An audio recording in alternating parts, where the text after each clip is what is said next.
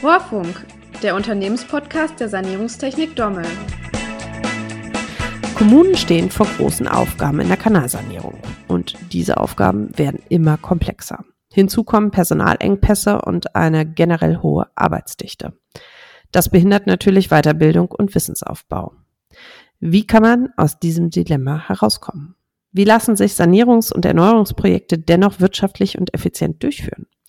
Darüber sprechen wir heute mit Markus Vogel. Er steht Kommunen beratend zur Seite, sowohl in der Lösungsentwicklung und Prozessbegleitung als auch beim Wissenstransfer.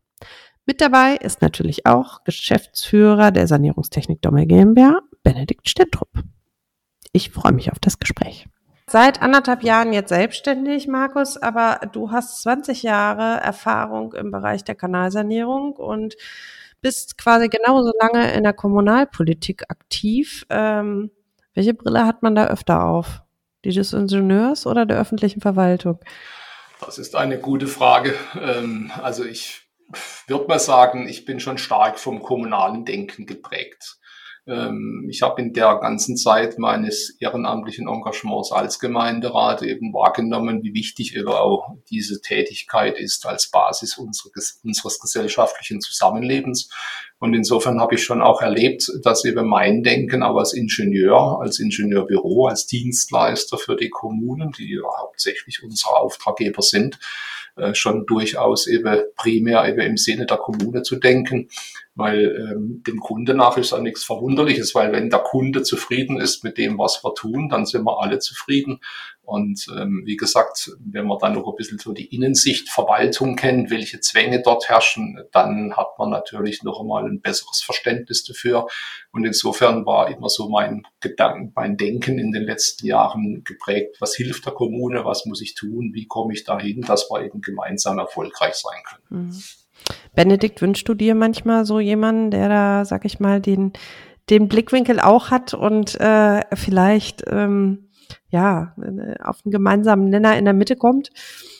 Ähm, das ist schwer zu beantworten, weil es, gibt ja in meiner Sicht nicht, nicht die Kommune an sich, sondern wir haben es ja mit ganz unterschiedlichen Größen zu tun. Also wir jetzt arbeiten ja mit, mit kleinen Verbands- oder Ortsgemeinden, genauso wie mit der Landeshauptstadt. Und äh, aufgrund der unterschiedlichen Größen der Organisation haben natürlich die einzelnen Leute, mit denen wir zu tun haben, auch einen ganz anderen Hintergrund. Ne? Also je, je größer eine, eine Organisation, umso eher sind die auch innerhalb ihrer, ihres Arbeitgebers wieder spezialisiert. Ähm, so, und was er auch ist, auch der, der sanierte Kanal hat ja auch verschiedene Interessenslagen. Ne? Es gibt den Kanalbetrieb, denen geht es darum, dass sie nachher den möglichst gut äh, reinigen und filmen können. Und dann gibt es eine Bauabteilung, die hat wieder andere Präferenzen und das ist auch, muss auch nicht immer deckungsgleich sein. Also da kriegen wir auch manchmal mit, dass auch untereinander bei größeren äh, Stadtentwässerungen da manchmal ein bisschen Reibereien sind. Ähm, aber grundsätzlich denke ich, alles Wissen hilft. Also äh, eine Kommune hat halt den Auftrag, möglichst wirtschaftlich mit den, äh, den Geldern ihrer Gebührenzahler umzugehen. Und gleichzeitig haben wir riesen Herausforderungen, was die technische Instandsetzung äh, der Infrastruktur angeht. Und ich denke, das tut richtig gut. Jede, jeder Input, jedes Engagement, alles kann der Sache dienen, dass wir eben unsere Kanäle in einen besseren Zustand versetzen, als sie heute sind. Mhm. Äh, habt ihr beide euch auch äh, über Markus beratende Tätigkeit kennengelernt? Nee, das geht noch, noch weiter zurück. Äh, Markus war ja, da kommen wir gleich noch drauf, vorher mit einem eigenen Ingenieurbüro tätig. Ich war ja mal bei Schlauchlanderherstellern aktiv. Also, wenn ich mich recht erinnere, müsste das irgendwie so 2008, 2009 gewesen sein. Da hat das damals das Ingenieurbüro Vogel mal so auch ein, äh, ein Sanierungsprojekt in, in Spanau gehabt. Da ging es darum, das, das Fremdwasser aus der Entwässerung rauszukriegen. Da waren wir als, als Schlauchlanderlieferant damals eingebunden. Eigentlich, wenn ich mich recht entsinne, waren das so die ersten Berührungspunkte. Und ja, das kann ich bestätigen. Also du warst seinerzeit bei Reliant Europe, meine ich, und danach ein paar Jahre später sind wir uns dann wieder begegnet, als du dann bei der Firma Dommel warst. Da hatten wir ja dann auch genau. das ein oder andere Projekt miteinander, ja. Ja, guck, und, und jetzt haben wir immer noch ab und zu mal Schnittmengen, weil wir beide auch noch ehrenamtlich unterwegs sind. Äh, Mar Markus Vogel bei der, bei der DWA, ich beim Rohrsanierungsverband und da gibt's natürlich in Sachen Normung und Regelwerke auch immer mal Schnittmengen. Und also von daher, äh, wie das in unserer Branche so ist, so ganz aus den Augen verliert man sich nie. Ja, einmal die Branche, dann bleibt man auch ein bisschen in der Branche. Ähm, aber Markus, du hattest vorher ein Ingenieurbüro. Warum denn der Schritt in die Beratung? Also was gab es da einen Auslöser, wo du gesagt hast, Mensch, äh, ne, da, da gibt es Bedarf, das muss ich machen? Ja, es gibt immer Gründe, warum man sich zu was Neuem entscheidet. Also zunächst einmal Ingenieurbüro bezogen. Ich muss ja irgendwann auch schauen, dass der Generationenwechsel zum richtigen Zeitpunkt stattfindet im Unternehmen. Familiäre Nachfolgeregelung, Möglichkeit gibt es bei mir nicht in der Familie. Meine Tochter hat ganz andere Interessen als Ingenieurbüro. Und insofern war klar, dass der Stab irgendwann übergehen muss. Und es war eben zwar anders geplant zunächst einmal, aber ich habe dann festgestellt, nee, es ist jetzt der richtige Zeitpunkt. Jetzt bin ich in einem Alter, wo ich habe jetzt dieses Jahr gerade einen Runden gehabt. Ähm, das Personal, die Mitarbeiterkonstellation war ideal geeignet, um so einen Schritt zu gehen, damit es auch in diesem Duktus, in diesem Gedanken, wie ich es mir vorgestellt habe, über die ganzen 23 Jahre hinweg, wie das Büro sich platzieren soll, mit welcher Philosophie das agieren soll, war ideal geeignet in meinen Augen. Und insofern habe ich das Ganze dann zwei, drei Jahre vielleicht noch einmal vorgezogen weil ich nehme wahr, dass die Kommunen eben zunehmend weniger in der Lage sind, ihrer Bauherrenverpflichtung nachzukommen. Ähm, wir haben hier nicht nur Kanal, da gibt es den ganzen Hochbaubereich, es gibt die Straßenwegeplätze, es gibt die Wasserleitung, es gibt so viel Verschiedenes zu tun bis hin zum Friedhof ähm, und zu allem, was da kommunal halt an Aufgaben da ist. Ähm, und die Kommunen sind ja gerade in den kleineren, mittleren Gemeinden und davon gibt's ja zuhauf Kommunen. Wir haben ja Statistisches Bundesamt sagt, 85 Prozent der bundesdeutschen Kommunen sind, man höre und staune, kleiner 10.000 Einwohner. 62 Prozent kleiner 3000 Einwohner. Wie soll denn das in der Fläche funktionieren, wenn da kaum mehr Kompetenz, technische Kompetenz wohlgemerkt, in den Kommunen vorhanden ist? Und deswegen habe ich dann gesagt, da kann ich Hilfeleistungen anbieten, indem ich einfach berate, also einen Schritt vor dem Ingenieurbüro aktiv werde, wenn die Kommune das will. Und ähm, das war dann, wie gesagt, der zweite Schritt, der zweite Grund. Ähm, ich hatte dann zunächst einmal die Beratungsfirma schon gegründet, noch während meiner Tätigkeit als Inhaber des Mehrbüros habe dann aber festgestellt, das kann so nicht bleiben, weil ich kann ja nicht neutral beraten, wenn ich selber noch wirtschaftliche Interessen an einer anderen Stelle habe. Und deswegen habe ich dann den Cut gezogen, habe alles abgegeben, komplett. Also da gibt es keine, keine gesellschaftliche oder sonstige Verbindung mehr zu meinem früheren Unternehmen, außer, sage ich mal, ähm, natürlich äh, den Bezug zum, zum Büro. Ähm, aber das war dann, wie gesagt, notwendig, da einen klaren Schritt zu gehen. Und insofern denke ich, dass das auch ein guter Schritt war. Ich nehme es zumindest so wahr. Hm. Jetzt ist, äh, war die Situation in den Kommunen früher anders? Also äh, oder gab es den Bedarf eigentlich schon immer? Weil ich sag mal, in einer kleinen Kommune, dass eine Person, äh, ne, im schlimmsten Fall eine Person, sage ich mal, für die Themen Hochbau, Friedhof, Tiefbau zuständig ist, plus Kanalsanierung, plus, ne, also all das, was irgendwie gebaut werden könnte, landet auf einem Schreibtisch dass das eine Herausforderung ist, ähm, ne, da muss man äh, gar nicht lange drüber äh, sprechen, dass ich da auch nicht in allen Themen ähm, gleich tief drin sein kann. Also selbst mit hoher technischer Kompetenz äh, muss es irgendwo aufhören.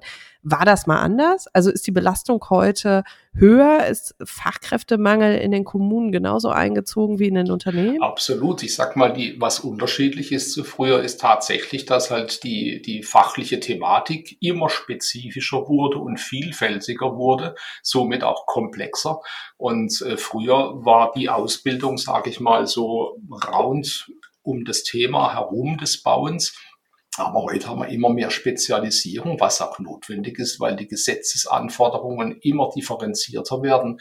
Und deswegen gelingt es heute einer normalen, kleineren, mittleren Kommune nicht mehr ohne weiteres, weil sie eben für verschiedene äh, Baubereiche auch verschiedene Experten bräuchte. Das sieht man ja bei den großen Kommunen. Die haben einen Hochbeamten, da kümmert sich die eine Abteilung darum, die andere dort rum, ob das jetzt E-Technik ist, IT-Technik in den Hochbauten oder ob es um die Wärmeisolierung geht oder um den Bau an sich. Da sieht man, wie spezifisch allein der Hochbau ist. Und wie gesagt, in den kleinen Kommunen hat das so nie stattgefunden. Aber die Anforderungen gelten für die Kleinen genauso. Und wenn heute eine kleine Gemeinde, wie gesagt, einen Mitarbeiter sucht, der alles abdecken soll, dann kommt der Mitarbeiter sehr schnell an seine Grenzen und er überlegt sich zweimal, ob er sich jetzt in so ein Getümmel wagt, wo er in einem Segment vielleicht eine Fachausbildung hat, aber noch acht andere spezifische Tätigkeiten und Aufgaben erfüllen soll. Ist der gesellschaftliche Druck vielleicht auch höher? Also wenn ich dort einen Fehler mache in einem Bereich, äh, in dem ich vielleicht mich nicht so sattelfest fühle, dass ich mich da dank, äh, sage ich mal, hoher Transparenz in sozialen Medien und so schneller unter Strom gesetzt fühle und äh, dann vielleicht vorsichtiger werde? Auch das hat sich ja verändert. Danke, Mareike, für das Stichwort. Das ist genau einer der Punkte, den, den wollte ich vorhin noch ergänzen. Die, die Bürgerschaft, die Gesellschaft ist deutlich anspruchsvoller geworden, als das früher der Fall war. Also das habe ich selbst als Gemeinderat erlebt. Als ich 99 zum ersten Mal Gemeinderat, also zum Gemeinderat gewählt wurde, da war die Welt eine andere. Ich glaube, das kann man so platt sagen. Da war der, die Anspruchshaltung der Bevölkerung war seinerzeit eine ganz andere als heute. Was die Gründe dafür sind, die sind vielschichtig. Da hängt natürlich Social Media mit zusammen, unter anderem aber auch viele andere Entwicklungen unserer Gesellschaft. Insofern, da hat sich vieles verändert, ja. Naja, und das, äh, das Thema, jemanden zu finden, der das dann macht in der Kommune, das äh, wird natürlich durch den ich sag mal, Fachkräftemangel, äh, Ausscheiden der Babyboomer aus dem äh, erwerbstätigen Leben äh, ja noch verschärft. Und ist ja, früher gab's, äh, hieß ja immer, ja, dann gehst du zur Kommune, Kommune, da ist alles ruhig und gemütlich. Aber die Unternehmen der, der freien Wirtschaft haben ja auch erkannt, dass sie vernünftige Arbeitsbedingungen bieten müssen. Ne? Und äh, also der, da ist es schon so, äh, dass die, die Zahl der Leute, die am Markt verfügbar sind, Bautechniker, Bauingenieure, wie auch immer, da, da buhlen ja jetzt alle drum. E, e egal ob Bauunternehmung, ob Hersteller, ob öffentliche Hand. Äh, die, die, unsere großen Netzbetreiber, äh, die, die Autobahn GmbH, die Deutsche Bahn, die, die können Tausende von Ingenieuren einstellen. Ne? Und äh, ja, es ist dann immer die Frage, wo, für was entscheidet sich dann der Einzelne? Ne? Und ähm, ich denke, das, das verschärft das, das Problem noch ein bisschen. Markus, du hast vorhin gesagt, du übernimmst auch Bauherrenaufgaben. Was heißt das denn konkret? Also was, das, was macht ihr ganz praktisch? Also das beginnt mit der Organisationsberatung. Also wie kann ich, also ich sage jetzt mal, ich versuche das natürlich ähm, dort zu tun, wo ich auch Bescheid weiß, sprich in meiner Kernkompetenz des Tiefbaus, des, des Kanals insbesondere, ähm, da aktiv zu sein, eben Organisationsberatung zu leisten, welche Prozesse muss ich bedenken als Kommune, in welcher Reihenfolge gehe ich da sachgerecht und sinnvollerweise vor. Ähm, das große Augenmerk aktuell in meiner Tätigkeit liegt allerdings in einem ganz anderen Bereich. Das ist das die Vergabeberatung, weil ja zwischenzeitlich das Vergaberecht auch die Planungsleistung, also die geistig-schöpferische Tätigkeit um, umschließt. Und da ist halt noch komplexer, als das beim normalen Bauen der Fall ist, da die Leistung in Verhält ins Verhältnis zum Preis zu bringen weil ähm, eine geistig-schöpferische Leistung lässt sich im Vorwege ja nicht präzise beschreiben, so dass man kalkulieren kann. Insofern ist es ganz wichtig, dass hier der Leistungswettbewerb im Vordergrund steht und eben nicht der übliche Preiswettbewerb. Jetzt kommt es halt, wie es kommen muss.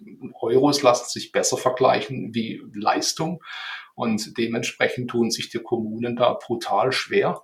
Ähm, wie gestalte ich sowas? Wie komme ich zu einem Leistungswettbewerb? Das ist alles kein Voodoo.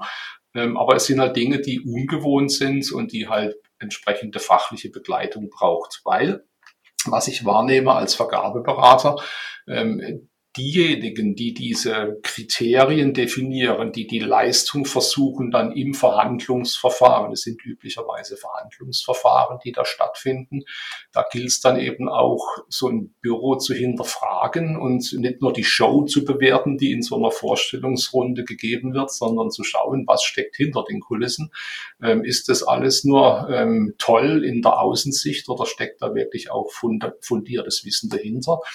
Und wenn derjenige, der diese Kriterien definiert und die Vergaben begleitet, nicht selbst eine eigene Ahnung von dem zu vergebenden Planungsthema hat, dann kommt halt das raus, was wir leider immer wieder erleben. Und insofern ist es ein Thema, da haben wir sehr, sehr viel Arbeit, weil die, Recht, die Rechtslage sich da jetzt gerade just noch einmal verändert hat. Ähm, Unsere Bundesregierung hat die VGV geändert auf europäischen Druck hin.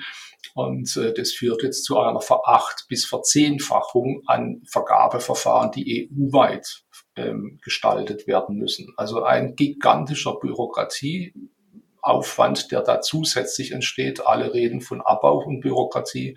Das Gegenteil ist real da.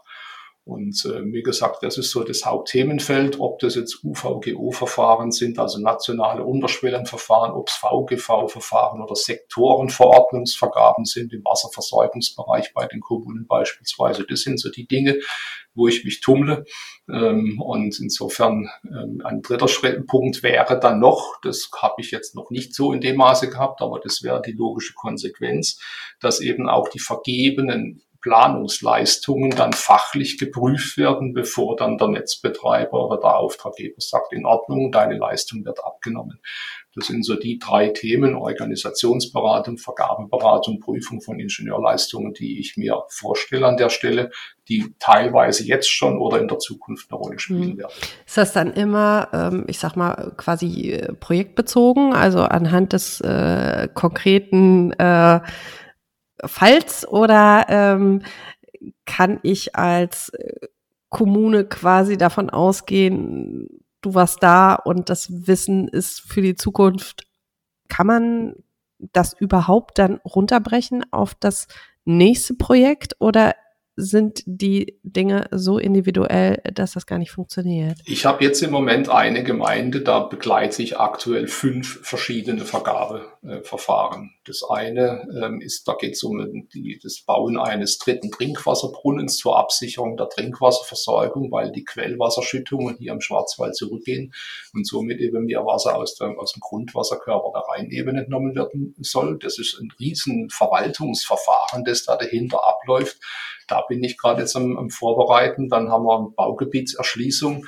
die eben auch entsprechende Größenordnungen hat mit vielen verschiedenen Fachdisziplinen bis hin dann zu einer Kindes Kindertagesstätte. Und da bewege ich mich jetzt außerhalb meines eigenen Komfortbereiches. Das gebe ich zu. Deswegen habe ich da einen Haufen im Moment auch gerade mich mir klarzulegen, wie funktionieren die Planungsleistungen, wie werden die Vergütungen dort geregelt und sowas. Das sind alles Dinge, da muss ich mich jetzt leider reinarbeiten. Das hatte ich mir etwas anders vorgestellt, wenn ich ehrlich bin. Ich wollte ja eigentlich nach dem Motto Schuster, bleib bei deinem Leisten agieren. Aber man sieht auf der anderen Seite, dass die Kommunen da halt komplett hilfsbedürftig oder Unterstützungsleistungen brauchen. Und insofern ähm, kann ich mir da auch nicht immer alles nur so aussuchen, wie es mir gerade gefällt. Da habe ich jetzt einen Haufen an, an, an der Backe.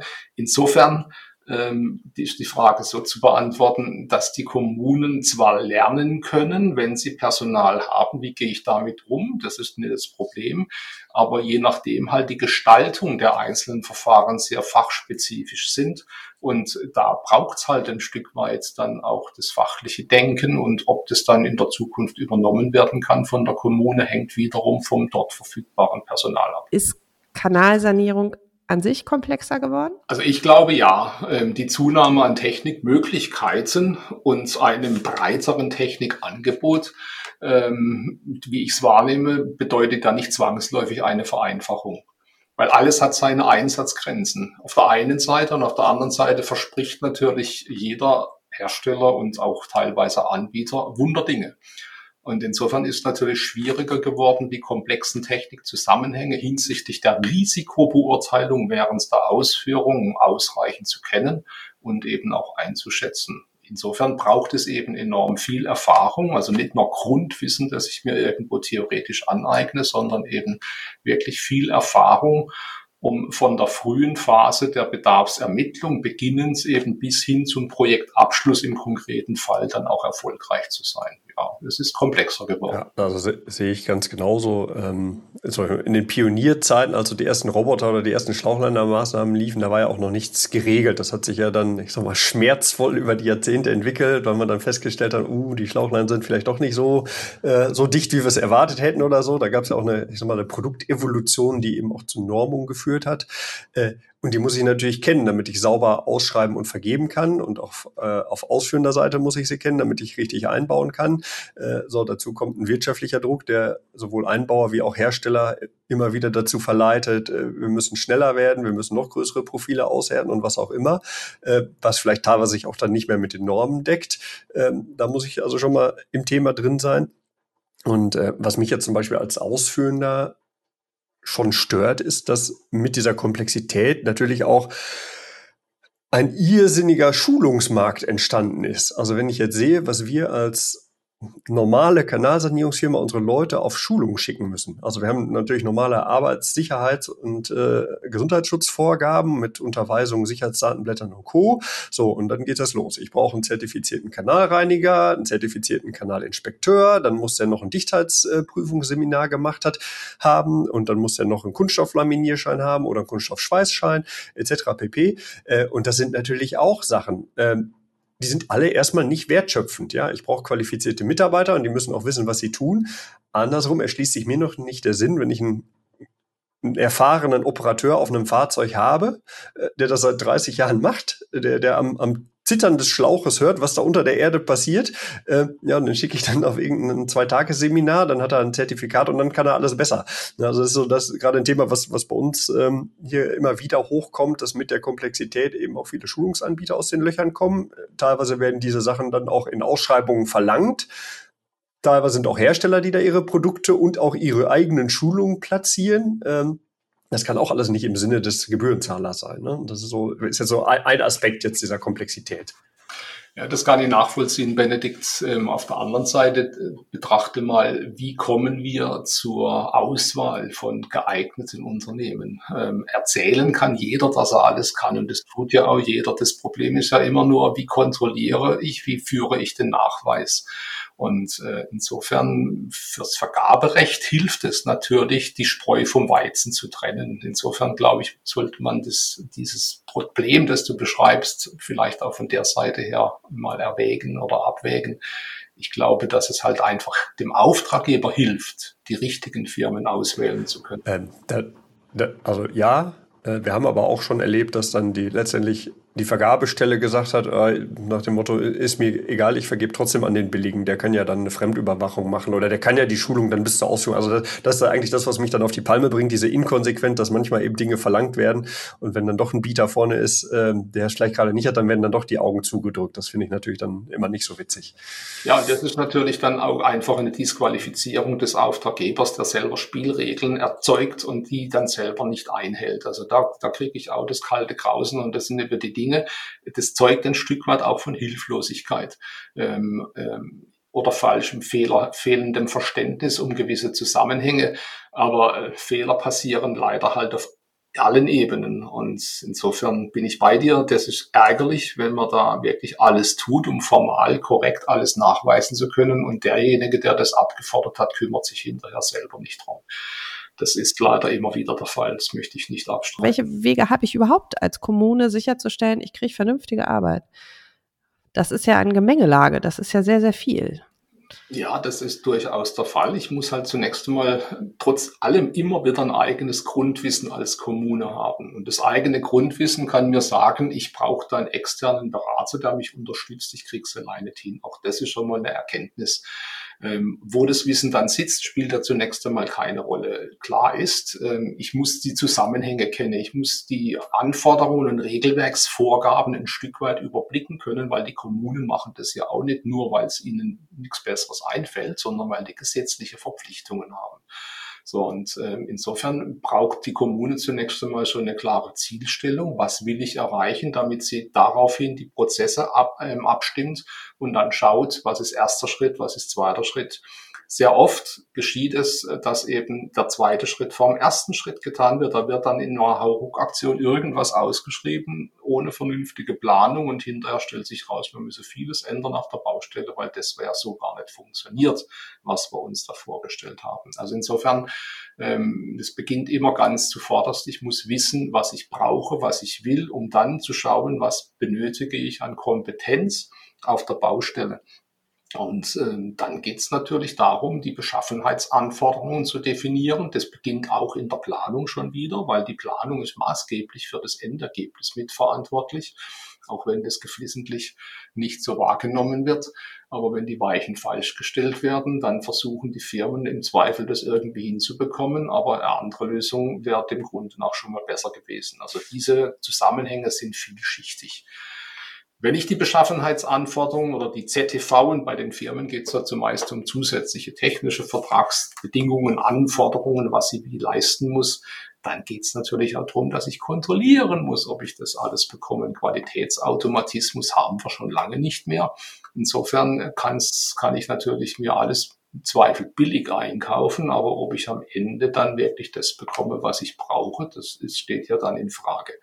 Und ähm, der Netzbetreiber tut gut daran, sich, wie gesagt, ob seiner eigenen Erfordernisse klar zu werden, strategisch sich auszurichten. Klammer auf, das erfordert selbst das neue kommunale Haushaltsrecht von ihm zwischenzeitlich, hat sich, hat sich was Neues ergeben im Sinne der Betrachtung. Er muss jetzt vom Ende her denken, output-orientiert agieren. Paradigmenwechsel zu früher. Da war von der Hand in den Mund das übliche Spiel. Das hat sich geändert. Das wissen viele Kommunen bis heute noch gar nicht, welche Bedeutung das hat.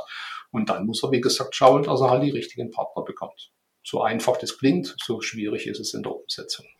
Benedikt, wie häufig seid ihr damit konfrontiert, dass ein Verfahren ausgeschrieben ist oder ein äh, Plan festgesetzt wurde und man vor Ort sagt, naja, also jetzt haben wir hier eine Befahrung gemacht. Äh, guckt mal, habt ihr schon mal drüber nachgedacht? Wollen wir es nicht vielleicht so lösen? Ja, also ähm, muss man vielleicht ein bisschen differenzieren. Also wir haben tatsächlich viele sehr gute Ausschreibungsunterlagen auf dem Tisch von Büros, die wissen, was sie tun, wo man merkt, okay, da hat sich einer Gedanken gemacht, wie das geht und äh, das passt schon. Wir haben auch immer mal wieder Extreme in, in die andere Richtung, wo man das Gefühl hat, der, der das ausgearbeitet hat, der hat eigentlich vielleicht von der Entwässerung gar nicht so viel Arbeit, weil er eher aus dem Gebäudetechnikbereich kommt oder so. Also da merken wir schon, ähm, Büros, die eher im Hochbau unterwegs sind, da sind die Kanalsanierungs-LVs meist ja, schwierig. Ähm, bei den eigentlichen Sanierungsarbeiten habe ich häufig sogar gar nicht das Problem. Die sind relativ gut geregelt, da gibt's Regelwerke und wenn irgendwas so nicht geht, keine Ahnung, da schreibt jemand einen Schlauchliner aus für einen Kanal, der eigentlich schon viel zu deformiert ist, dann sage ich, pass auf, hier Regelwerk, kann ich dir die Statik nicht mehr sauber rechnen, äh, müssen wir, haben wir, haben wir Bedenken, sollen wir dir was anderes anbieten? Das, das lässt sich lösen. Ich habe die größeren Bauchschmerzen tatsächlich häufiger bei den, ich nenne es mal Nebenleistungen oder besonderen Leistungen, also Wasserüberleitung, Verkehrssicherung, Dokumentation, ähm, die werden in meiner Wahrnehmung häufig sehr undetailliert ausgeschrieben und dann so mit eins pauschal oder gerade bei der Abwasserüberleitung ähm, falsche Abwassermengen, äh, also das sind so Dinge, die dann auch schnell ins Geld gehen, ne? Ähm, oder es wird halt reingeschrieben, ja, Sanierung nur bei Trockenwetter. Ja, pff, wer ist denn schuld, wenn es regnet? Und meine Truppe steht da, kann nicht arbeiten, dann laufen mir die Kosten weg. Äh, der Auftraggeber kann auch nichts fürs Wetter. Ne? Also das sind so, in meiner Wahrnehmung sind es eher nicht nicht die technischen Dinge, dass, dass wir heute nicht wissen, wie ich einen Stutzen mit einem Roboter gescheit anbinde, sondern das, das drumherum,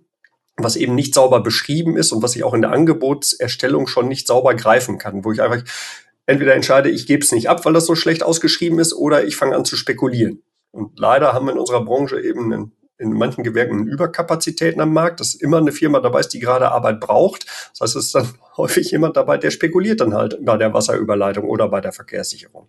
Und das ist, äh, da würde ich mir wünschen, dass da auch noch ein bisschen intensiver geplant wird. Was glaubt ihr denn äh, für die Zukunft? Was müsste sich ändern, um es aus verwaltungstechnischer Sicht leichter zu machen, dieser Riesenaufgabe, die mit der Kanalsanierung vor uns liegt. Also unsere unterirdische Infrastruktur ist ja an vielen Stellen sanierungsbedürftig, ähm, um das aus verwaltungstechnischer Sicht leichter zu machen, diese Aufgabe zu wuppen. Ja, so leichter machen würde es das der Verwaltung, wenn es eben diesen bereits zitierten nicht vorhandenen Qualitätsautomatismus gäbe. Ähm, und insofern braucht es eine gegenseitige Kontrolle auch von unten nach oben. Und das, wenn Benedikt anspricht, dass viele Ausschreibungen miserabel sind und eben ein, einseitige Risikoverlagerungen ähm, aktiv beinhalten, äh, dann muss sich jeder, der kalkulieren soll, fragen, bin ich bereit dazu, mich mit diesem ich sage es mal ganz platt, Mist auseinanderzusetzen, ähm, in das Risiko zu gehen, Dinge zu bepreisen, die ich gar nicht kalkulieren kann, oder eben die Hand zu heben, noch während des Vergabeverfahrens, äh, um den Auftraggeber auf die Mängel ähm, hinzuweisen, weil es gibt eine klare Rechtslage. Ich, ich würde mir auch wünschen, dass ähm, die Vergabeverfahren nicht immer nur auf 100% Preis abzielen, sondern dass es ähm, es gibt sicherlich transparente Kriterien außerhalb des Preises, die ich zur Bewertung heranziehen kann, zum Beispiel Zertifikate, Qualität des Personals, Ausstattung des Fuhrparkes, positive Referenzen. Also ähm, kein Mensch würde ja so Handwerksleistungen einkaufen, wie das die öffentliche Hand macht. Wenn ich, wenn ich jetzt vor der Entscheidung stehe, ich brauche zu Hause eine neue Heizung, bei, bei welchem Sanitärbetrieb kaufe ich die? Ja, dann kaufe ich die ja nicht bei einem Betrieb, der 800 Kilometer weg ist, nur weil er der billigste ist, sondern ich kaufe die vielleicht auch bei dem, wo ich weiß, dass der auch am zweiten Weihnachtsfeiertag noch rauskommt, wenn ich damit ein Problem habe. Und ähm, klar, das muss irgendwie transparent laufen, aber wenn ich halt nur den Preis ransetze, muss ich mich halt auch nicht wundern, wenn ich dann halt nur das Billige bekomme. Und das ist für mich nach wie vor ein Irrsinn, äh, dass, dass wir das äh, systematisch bei der öffentlichen Hand so handhaben. Und das, das Gleiche ist mit den Lippenbekenntnissen zur Nachhaltigkeit. Auch, auch da könnte ich doch sagen, hier 10, 20 Prozent, keine Ahnung, knüpfe ich an Nachhaltigkeit. Äh, kommt da noch der Euro 5 Diesel-LKW oder ist er schon Euro 6? Oder hat er vielleicht sogar schon einen anderen Antrieb? Dann wäre es auch ein Anreiz für die, für die Anbieter im Markt, da noch mehr zu installieren, investieren. Und das sind so, so Dinge, da würde ich mir das wünschen, dass man von diesem 100% Preisdenken weggeht und einfach eben auch andere messbare Qualitätskriterien ranzieht. Werden diese, ich sag mal, Nachhaltigkeitsfaktoren schon häufig abgefragt? Bei, bei kommunalen Kunden bisher meines Wissens gar nicht. Wir haben jetzt erste Industriebetriebe, die das in ihren Einkaufsverfahren, weil sie selber eben zertifiziert in ihre Einkaufsprozesse mit einbinden, aber das noch meiner Wahrnehmung noch sehr am Anfang. Also das Vergaberecht lässt es natürlich zu, ganz explizit. Es wurde auch ergänzt, dass ich eben sachfremde Argumente mit in die Vergabewertung einführen darf. Also sprich Klimaschutzaspekte, Umweltschutz, Nachhaltigkeitsaspekte. Aber das mit Leben zu füllen, dass es im Vergabeverfahren transparent und bewertbar wird und nachvollziehbar wird. Das ist die Herausforderung an der Stelle. Und dann sind wir bei komplexen Beurteilungskriterien, die halt das Leben zuerst mal schwerer machen. Und deswegen werden die Kommunen auf breiter Front, so schätze ich das zumindest ein, solche Wege nicht freiwillig gehen. Äh, das befürchte ich auch. Und zumal ich hier, äh, zumindest in Nordrhein-Westfalen, so eine Art, ähm, ich sag mal, Konsolidierung der Netzbetreiber beobachte. Da sind ja gerade in den, in den letzten Jahren ähm, auch große wirtschaftliche Unternehmen aktiv geworden, die den Kommunen dann äh, den Betrieb ihrer Kanalnetze oder dergleichen anbieten. Ähm, was man da jetzt volkswirtschaftlich oder als Gebührenzahler von halten sollte, weiß nicht, ich bin jetzt nicht in der Materie drin, aber ich habe schon ein bisschen Geschmäckle, wenn der große Entsorgungskonzern äh, neben der Müllentsorgung da jetzt auch noch die, äh, die Kanalsanierung komplett machen soll, weil bei der Kommune das, das Know-how nicht mehr da ist. Das finde ich schwierig. Also da habe ich ganz dezidierte Meinung dazu und die gebe ich da gerne auch jetzt ähm, weiter. Ähm, dass alles, was mit der Daseinsvorsorge unserer Gesellschaft zu tun hat, gehört nicht in die Finger von Wirtschaftsbetrieben, die privatwirtschaftliche Interessen vertreten. Was kommunal ist und der Kommune dient, muss auch kommunal gehandhabt werden. Und das, was da stattfindet, was du beschreibst, Benedikt, ist eben wieder einfach das in die Lücke stoßen dieser Organisationen, dieser Firmen, sage ich mal, unter dem Deckmantel helfen zu wollen aber zuerst hilft es ihnen, weil die zuerst einmal Geld damit verdienen wollen. Und der Bürger zahlt am Ende immer eine teurere Zeche, wenn sie solche Leistungen ähm, an Fremde, an Dritte vergibt. Weil alles, was die Kommune selbst tut, hat Kostendeckungsprinzip. Da dürfen keine Gewinne erwirtschaftet werden. Und das ist ein himmelgroßer Unterschied. Und Kommunen, die so solche Angebote annehmen, denen steht das Wasser bis zum Hals, weil sie einfach nicht mehr wissen, wie sie es denn anders erledigen sollen. Sie haben die Pflichtaufgabe dazu, kriegen es aber selbst nicht bewältigt und sind dann auf den ersten Blick dankbar, wenn solche Betreiber quasi äh, oder Firmen kommen, die Betreiberaufgaben übernehmen. Aber noch einmal, das sind alles keine sozialen Einrichtungen, die wollen zuerst mit diesem Engagement Geld verdienen. Und deswegen brauchen wir andere Konzepte ich bin da, das ist eine meiner Aktionen im Moment, die ich hier ähm, bei mir in der Raumschaft starte. Ähm, klar ist in meinen Augen, die Kommunen müssen sich überregional, beziehungsweise, Entschuldigung, nicht überregional, sondern interkommunal zusammenschließen. Es kann nicht notwendig sein und darf nicht sein, dass eben jede kleine, mittlere Kommune sich ein eigenes Bauamt, das nur halblebig ausgestattet ist, leistet und seine Aufgaben ohnehin nicht gerecht werden kann. Ähm, es wird darauf rauslaufen müssen, dass wir interkommunale Einheiten schaffen, die das gesamte Thema Bauen in allen Facetten, sage ich mal, auslagert aus der eigentlichen Kommune an eine kommunal getragene Organisationseinheit, die mit eigenem Fachpersonal in jeder Sparte die Bauherrenaufgaben der Kommunen übernimmt. Dann wird ein Schuh draus, dann wird es professioneller laufen. Da werde ich garantiert auch das notwendige Personal finden können in den jeweiligen Fachabteilungen. Und das wird dann auch zur Professionalisierung gegenüber den Genehmigungsbehörden führen. Und es, es gibt ja genügend Abwasserzweckverbände, die das schon vorleben, zum Beispiel jetzt in, in unserem Bereich, wo sich Kommunen eben zusammentun, ihre Kanäle gemeinsam betreiben, die Kläranlagen gemeinsam betreiben. Äh, das sind dann Verbände, die sind in der Hand der jeweiligen Kommunen, aber die, die können dann halt eine entsprechende Abteilungsgröße aufbauen, die können sich die Softwarelizenzen anschaffen, die machen den ganzen Tag nichts anderes als Kläranlage oder Kanal und dann wird auch ein Schuh draus. Ne? Und das gibt's ja, ist ja nicht, nicht komplett was Neues, das gibt's ja, gibt's ja schon und das funktioniert ja auch.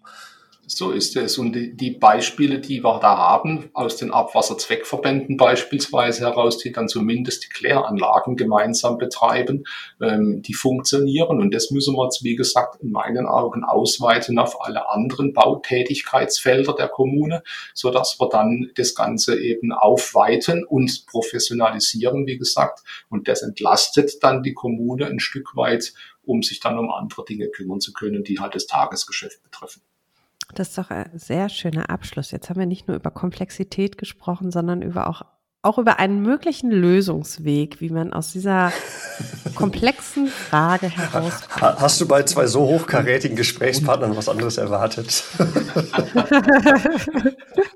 Ja, ich bedanke mich für die Einladung, hier mit euch zu sprechen und meine Einschätzungen wiedergeben zu dürfen.